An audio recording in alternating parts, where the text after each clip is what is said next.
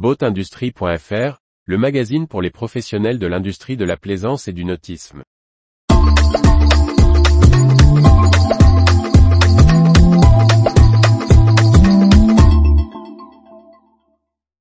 Deuxième vague de financement de l'État pour les ports de plaisance et bases nautiques. Par Briag Merlet. Le secrétaire d'État à la mer a lancé la deuxième étape de l'appel à projet pour la transition écologique et la modernisation des ports de plaisance et bases nautiques. Un plan à 30 millions d'euros. Hervé Berville, secrétaire d'État à la mer, a annoncé l'ouverture de la deuxième vague de l'appel à projet destiné au nautisme au sein du plan touristique Destination France.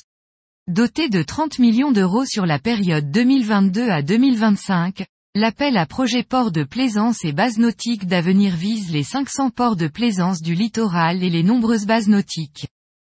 Le premier volet de l'appel à projet, piloté pour l'État par le CEREMA et l'ENVSN, a déjà dévoilé ses lauréats au Nautique 2022, soutenant divers projets, de la restructuration de ports anciens comme Port-la-Forêt à la création d'une aire de carénage en Charente-Maritime en passant par des investissements à Mayotte.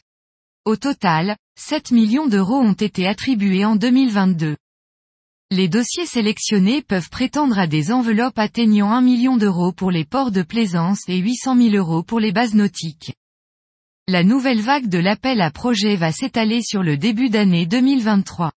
Les projets pour des actions ciblées supérieures à 10 000 euros et inférieures à 300 000 euros peuvent être déposés tout au long du premier semestre. En revanche, pour les dossiers supérieurs à 300 000 euros, une date limite est fixée au 15 avril pour les ports de plaisance et au 15 mai pour les bases nautiques.